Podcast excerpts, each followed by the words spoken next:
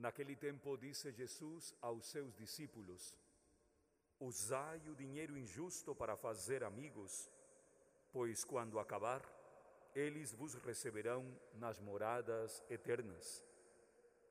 Quem é fiel nas pequenas coisas, também é fiel nas grandes. E quem é injusto nas pequenas, também é injusto nas grandes. Por isso, se vós não sois fiéis no uso do dinheiro injusto, quem vos confiará o verdadeiro bem? E se não sois fiéis no que é dos outros, quem vos dará aquilo que é vosso? Ninguém pode servir a dois senhores, porque o odiará um e amará o outro, ou se apegará a um e desprezará o outro. Vós não podeis servir a Deus e ao dinheiro. Os fariseus, que eram amigos do dinheiro, ouviam tudo isso e riam de Jesus. Então Jesus lhes disse: Vós gostais de parecer justos diante dos homens, mas Deus conhece os vossos corações. Com efeito, o que é importante para os homens é detestável para Deus. Palavra da salvação. Glória a vós, Senhor.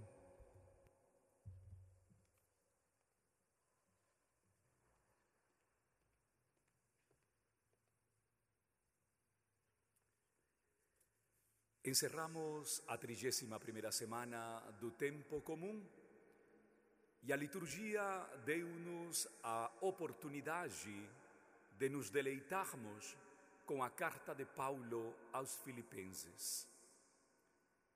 É impressionante perceber como, desde a segunda-feira, imediatamente depois do dia de finados, Paulo vai incitando na comunidade uma preocupação. Primeiro, o problema do apego às coisas materiais. Depois, o apego à sua própria imagem. Posteriormente, o apego a coisas desnecessárias. E hoje, Paulo nos diz: Meus irmãos e minhas irmãs, eu sei viver na opulência e na pobreza. Eu sei viver no norte e no sul. Eu sei viver em todas as circunstâncias por uma única razão, porque sei que o Senhor é aquele que me guia. Talvez por esta afirmação, na terça-feira, Paulo diria: sede os meus imitadores. É impressionante ao longo da minha vida, tenho visto pessoas fracassarem e sucumbirem por uma única razão, porque não souberam se adaptar a novas situações. Na frente da minha casa, quando era criança, tinha uma família muito rica, milionária. Tinha tudo, mas um dia perdeu tudo. A maior desgraça para essa família foi ter mudado de bairro. Uma coisa tão totalmente superficial. O que importa se você morar no centro? O que importa se você mora na Paliano, no Cincão, ou se você mora do outro lado da periferia, se você está bem com Deus e consigo mesmo?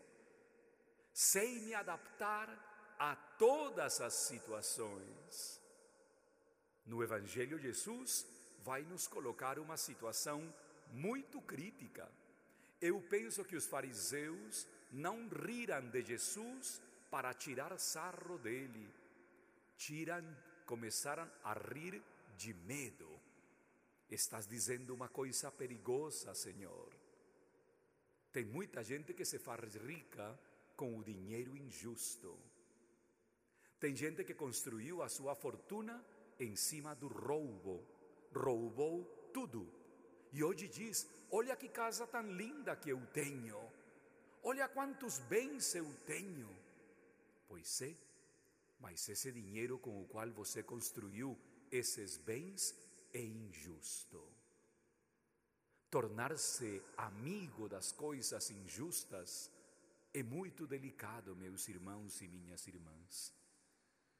Eu espero que cada um de nós, começando por mim, quando cheguemos nas nossas casas, nos nossos trabalhos, digamos: nada do que aqui tenho eu roubei. Nada. Tudo o que aqui tenho é produto do meu esforço, do meu sacrifício, do meu conhecimento e do meu trabalho. Afastai-nos, ó Senhor, de qualquer tipo de dinheiro injusto. Afastai de nós a vontade sequer de ter algo que não seja nosso. Que assim seja. Neste primeiro sábado, fazemos a nossa consagração ao Imaculado Coração de Jesus, coração que reinará, coração que transformará também os nossos corações. Virgem de Fátima, Mãe de Misericórdia, Rainha do céu e da terra, refúgio dos pecadores, nós, aderindo ao movimento mariano, consagramos-nos de modo especialíssimo ao vosso coração imaculado. Com este ato de consagração, pretendemos viver convosco e por meio de vós todos os compromissos assumidos na nossa consagração batismal.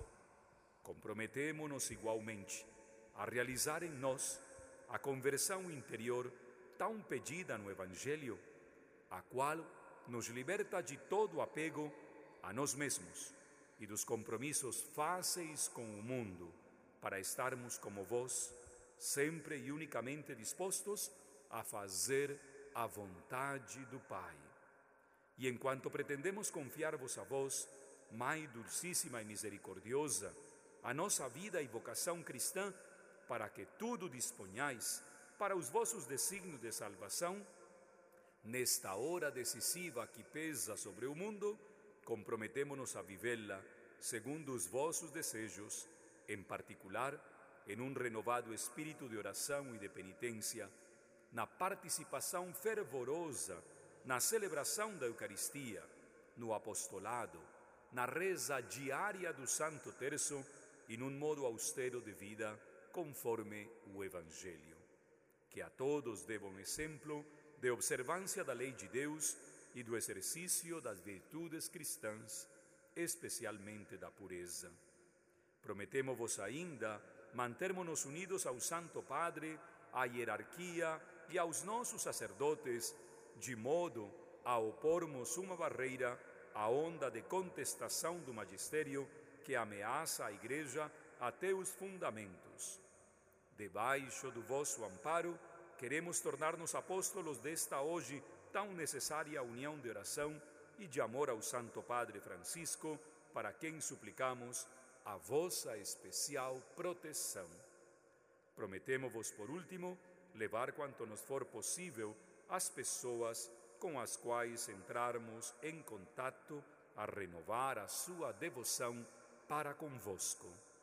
Conscientes de que o ateísmo fez naufragar na fé grande número de fiéis, de que a desacralização entrou no templo santo de Deus, de que o mal e o pecado inundam cada vez mais o mundo, ousamos levantar confiantes os nossos olhares para vós, Mãe de Jesus e Mãe nossa, misericordiosa e poderosa, e ainda hoje invocar e esperar de vós a salvação para todos os vossos filhos.